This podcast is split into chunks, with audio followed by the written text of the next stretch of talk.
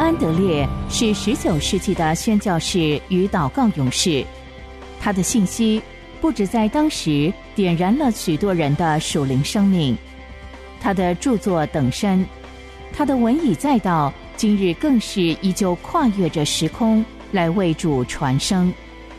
期盼您能透过资深广播人楚云的朗读，得着这天上来的赐福。欢迎收听《圣徒圣言》。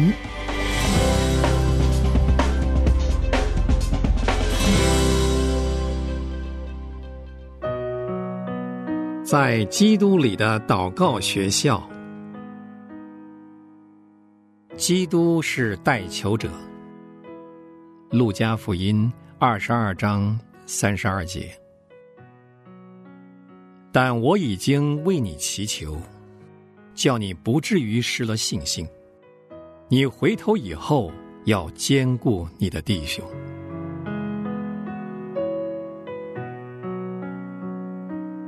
约翰福音十六章二十六节，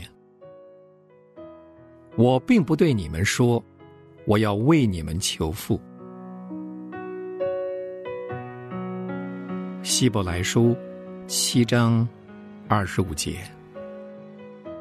凡靠着他进到神面前的人，他都能拯救到底，因为他是长远活着，替他们祈求。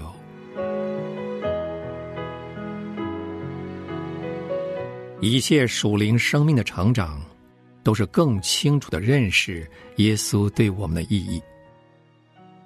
我越知道基督应该是我的一切，住在我里面。基督所有的一切都是真正为我，我就越能活出真实的信心生活，向自己死，完全活在基督里。基督徒的生命、生活，不再是突然努力要活得端正，乃是安息在基督里，在他里面得到生命来活，能赢得征战，奏信心的凯歌。祈祷的生命更是这样，他也在信心的律之下，在耶稣里祈祷已经达到完全。在这个亮光里，信徒知道祈祷不是紧张费力的事，而是经历基督在他里面将为他完成的事，也就是参与在基督的生命中。因为他无论在地或在天，都以祷告上达天赋，因此，信徒开始祈祷的时候，不单是信靠基督的功劳，也不单是信靠基督的代求，使我们不配的祈祷得蒙接纳，而是相信我们能与基督亲密结合，以致他在我们里面祈祷，我们在他里面祈祷，救赎的目的。就在耶稣自己，他把自己赐给我们，他要亲自活在我们里面。因为他祈祷，所以我们也祈祷。当年门徒看见耶稣祈祷，就要求他让他们分享他对祷告的认识。同样，现在我们看见他在宝座上代求，也知道他必让我们有份于他祈祷的生命。从主在世界的最后一页，我们可以清楚看见这一点。借着他以大祭司身份的祷告，他向我们写明他如何向天父祈求，内容是什么，而他升天之后仍然如此祈求。然而，在他的临别教训中，他又多次把自己到父那里去，和门徒新的祷告生命。相提并论，这两者将会彼此相关。他进入永恒代求工作的时候，正是门徒开始奉他的名，蛮有能力的过崭新的祈祷生活的时候。因为耶稣在做代求的工，我们才有能力奉他的名祈祷。所有祷告的权利与能力都属基督，而他让我们。分享他的代求。要了解这个意思，我们先来思想他的代求。他是长远活着为我们代求。基督在世的时候，祭司的工作不过是一个开始。他曾经向亚伦献祭，流出宝血，而现今，则是照着麦基喜德的等次长远活着，在幔内带着永生的能力继续代求之功。麦基喜德比亚伦更有荣耀，因此代求之功才能使救赎显出真正的力量和荣耀。经上说，有基督耶稣已经死了，而且现今在神的右边，也替我们祈求。耶稣的代求是非常实际的，也是不可或缺的工作。若非如此，救赎之功就无法继续应用出来。耶稣道成肉身、死而复活的工作，使人与神和好，得着神的生命和祝福。但是，这份和好，要让在地上的每一个肢体都实际经验到，必须依赖天上的元首，不断运用他的神圣能力。每一个悔改，每一次洁净，每一回得胜罪恶的世界。都是他拯救的大能真正倾倒出来，而这份能力的运作端赖他的祈祷。他向父祈求，父便赐给他。经上说，他都能拯救到底，因为他是长远活着替他们祈求。他子民有任何欠缺，都经他代求而从神领受供应了。他在天上宝座中的中保工作，与十架之功同样不可或缺。每一件事背后都有他的代求，他在父右边运用所有时间能力，不住做代求之功。我们不但分享他工作的利益，更要分担这圣功，因为我们是他的身体，肢体和身躯必要一致行动。头也不能对脚说：“我用不着你。”我们分享主自己和他的一切所有，所以他对天父说：“你所赐给我的荣耀，我已赐给他们。”我们既然有份于主的生命、公义和工作，便也在这份代求事工上有份。他不会单独进行这工而不要我们参与。我们代祷，是因为我们分享他的生命。基督是我们的生命，现在活着的不再是我，乃是基督在我里面活着。主的生命和我的生命乃是一个，完全相同。他在天上的生命是不断祈祷的生命。这生命降下来占有我们，性质并没有改变，在我们里面同样是不断祈祷的生命。一个不住向父祈求，也从父得着的生命。这两个上升的祈祷，不是分开的两回事，一个出自基督，一个出自他的子民，不是这样。这两者是生命本质的结合，也是祷告里的结合。他的祷告通过我们，我们的祷告也通过他。他是那位拿着金香炉的天使。有许多香赐给他，这就是祈祷蒙垂听的秘诀。他要将它加在众圣徒的祈祷上，一同献在宝座前的金坛上。我们活着住在他里面，而他是代求者。唯独圣父的独生子有祈祷的特权。天父对他说：“祈求就给你。”一切事物的丰盛都在它里面，祷告的丰盛也在它里面。唯独他有祷告的能力。灵命的成长在于清楚看见所有的丰盛都在基督里，我们自己也在它里面。每一刻领受在它里面的产业，恩上加恩。而祈祷的生命也是这样。我们对耶稣代求的信心，不只是在我们不祷告或不能祷告的时候，他替我们祷告，而是他要吸引我们与他同声祈求。因为，他本是我们生命和信心的创始者。我们的祷告必须是信心的工作，因为我们知道，耶稣既赐给我们他整个生命，他也会将他特有的祷告气质吹入我们的祷告中。对许多信徒来说，当他得着开启，发现基督诚然是他的生命，是他未来忠诚顺服的保证人，这时候他的灵命就进入一个新纪元。从那时候开始，他才开始过着信心的生活。若是我们明白基督是我们祷告生活的保证人，是所有祷告的中心和实体。这个发现同样也会带来崭新的福分，有基督透过圣灵传给我们，他长远活着为他们祈求，而他的身份是身体的元首，是那又新又活道路的向导，是我们信心的创始成终者。他为背熟之名的生命准备了一切。就是将他自己的生命放在他们里面。他关心他们的祈祷生活的做法，是带他们进入他天堂的祈祷生活，把自己的祈祷生命带进他们里面，并且持守到底。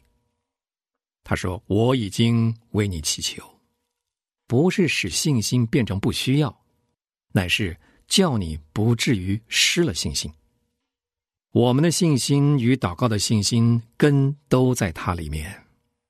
他说：“你们若常在我里面，就是这位长远活着的代求者为我祈祷，在我里面祈祷的那一位里面，凡你们所愿意的祈求，就给你们成就。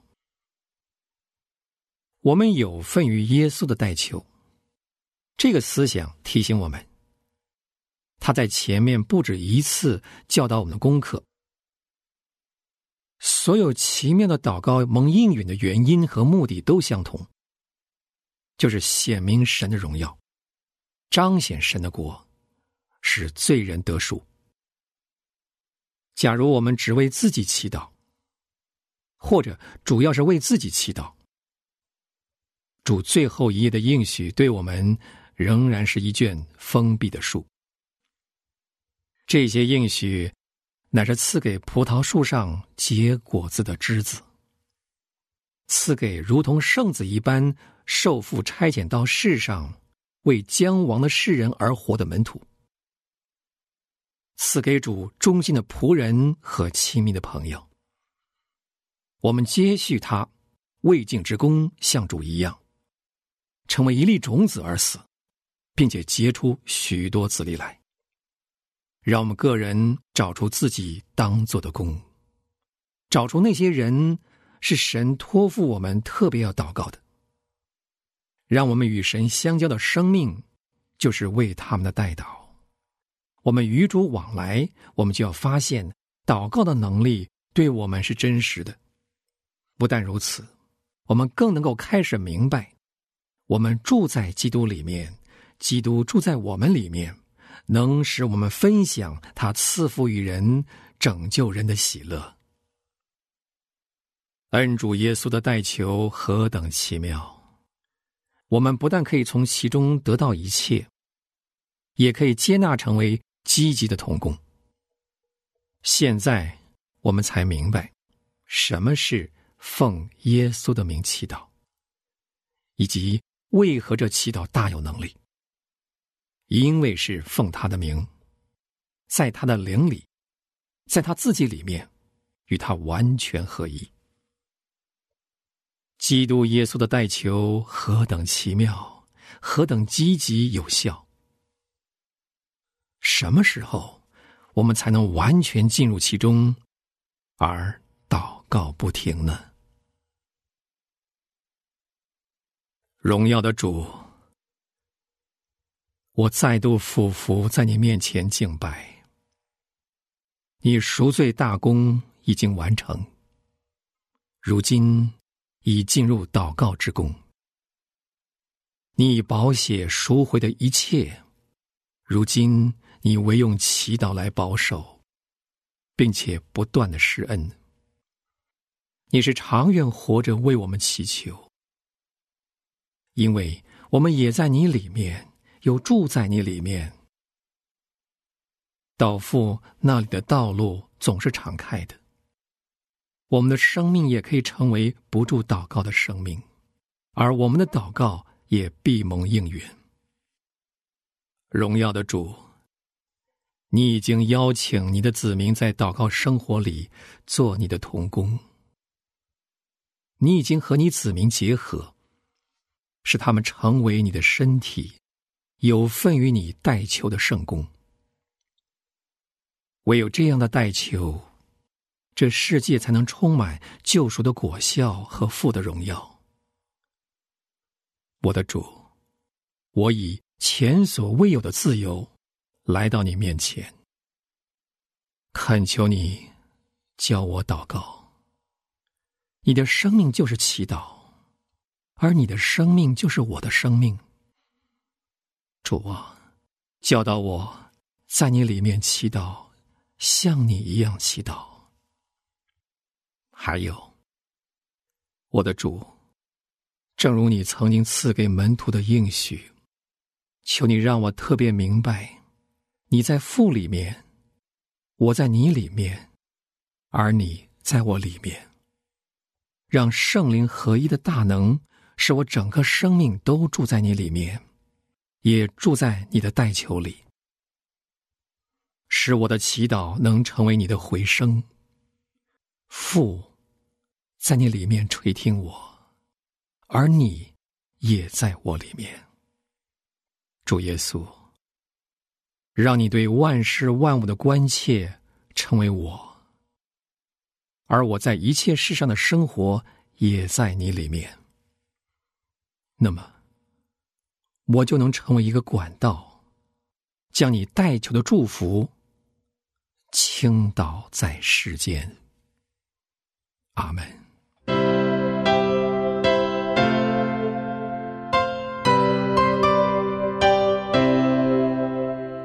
穆安德烈是神所重要的时代工人，他一生以宣教和写作为职事，他日以继夜的为主写作，一生共有两百四十多本。从十九世纪以来。他的文字一直不断的影响着历代信徒，成为全球非常重要的灵修小品。这一刻，就让你我继续来聆听由资深广播人楚云所诵读的《圣徒圣言》。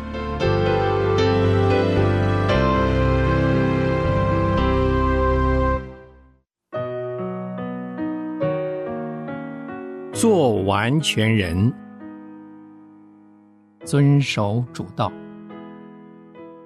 约翰一书二章五节：凡遵守主道的，爱神的心在他里面是完全的。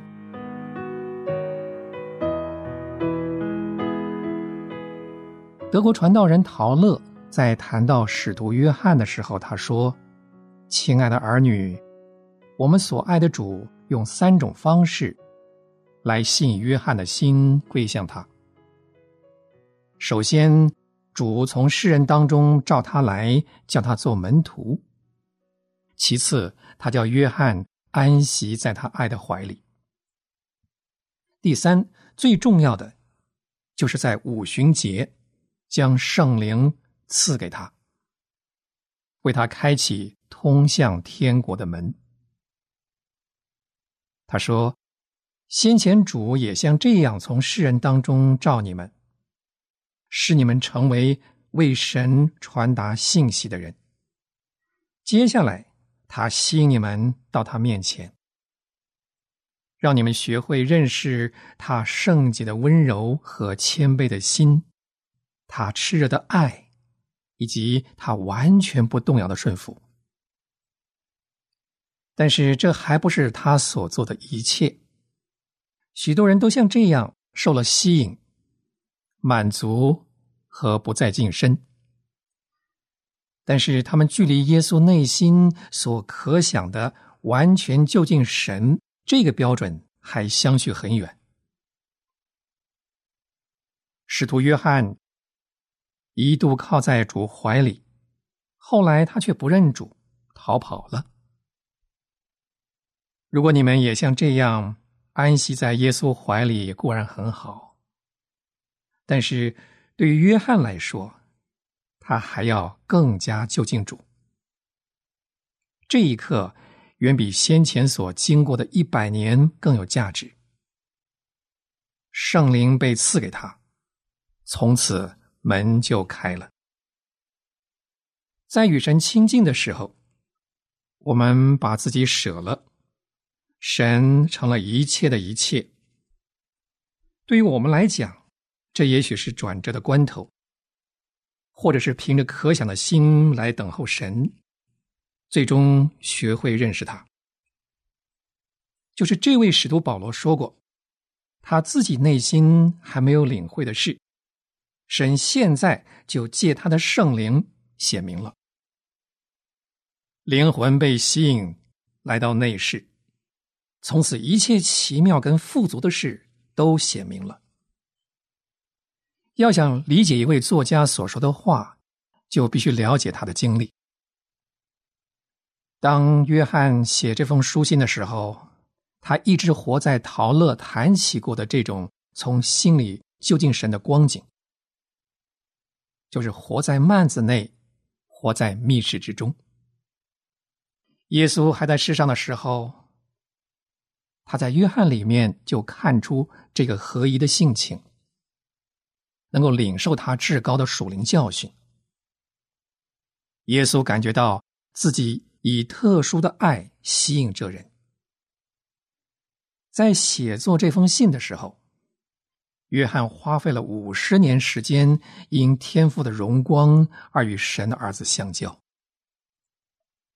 他体验到圣灵借着与天赋相交，从而为耶稣造就了勇士的属天生命的能力。这是每一天都可以实际体验的。毫无疑问，当约翰见证说。这个生命就是充满完全爱的生命。教会如果还没有达到这个标准，就只能说它仅仅是一个今生没有办法实现的理想。如果晓得约翰是怎样的人，清楚教会如果遵守他的教训会成为什么样式的人来说，这些话就明明白白的再现了他在约翰身上所看到的品性。所以，约翰才能向他们写道说：“亲爱的弟兄啊，我们的心若不责备我们，就可以向神坦然无惧了，因为我们遵守他的命令，行他所喜悦的事。凡遵守主道的，爱神的心在他里面是完全的。”约翰是耶稣所爱的门徒。耶稣对于这种对神的爱所说的一切，对他具有特殊吸引力。从此，耶稣对他的爱就发挥出极大效力。从得以荣耀的耶稣内心而来的圣灵，加添了这样的爱，并且使这个爱完全变得属灵。于是，约翰就成了充满爱心的使徒。他看见了神荣耀的奥秘，他看出神就是爱。他把在旧约圣经以及与他同作门徒的弟兄所写的著作里找到的“完全”这个词，同总结他的神学思想的“爱”这个词联系起来，并且告诉我们。这就是成全完备。基督徒最高尚的品德，或者说基督徒一生所取得的最巨大的成就，莫过于他对神的爱在他里面得以完全。正如耶稣所教导的，在爱里面得以完全的条件跟标志，就是人若爱我，就必遵守我的道。我父也必爱他，并且我要到他那里去与他同住。遵守他的道，就是门徒的爱和天父的爱之间联系的纽带。他是这两者奇妙的合而为一。从此，天父的爱就吸引他住在充满爱的内心里面。耶稣说：“你们若遵守我的命令，就常在我的爱里，正如我遵守了我父的命令，常在他的爱里。”而且，约翰也借着自己的亲身体验，印证了主所说的：“凡遵守主道的。”爱神的心在他里面实在是完全的。感谢神，这就是我们在世上所要得着的生命。只有这样，神的爱才能在我们里面得以完全。我们不要叫自己在周围教会当中所看到的情形，使我们怀疑神的爱。当约翰说到完全的爱。保罗谈到神的爱，借着圣灵浇灌在我们里面，他们都通过个人的亲身经验，见证了自己借着直接的交通，从荣耀宝座前得着的福分。这些话向我们表达了我们还没有彻底认识的生命。对我们来讲，比起我们自己对这些话体验。他们并没有揭示更多真理，但愿我们从心里相信这些话包含了丰富的属灵内涵，丝毫没有止境。直到我们晓得这种爱超出我们认识的能力。神就是爱，基督的爱住在我们里面，成了永流出来永生的泉源。对神的爱在我们里面得以完全，对所有叫神在基督里的爱得到尊崇，将神能够为爱他的人所成就的事彰显出来的人来说，这个前景是再确切不过了。穆安德烈说：“但愿我生命中的每一刻。”不会浪掷于神同在的亮光和喜乐之外，也愿我无时无刻不将我自己交托给神，作为他的器皿，能充满他的灵和他的爱。诚愿穆安德烈的但愿，也成为你我的心愿。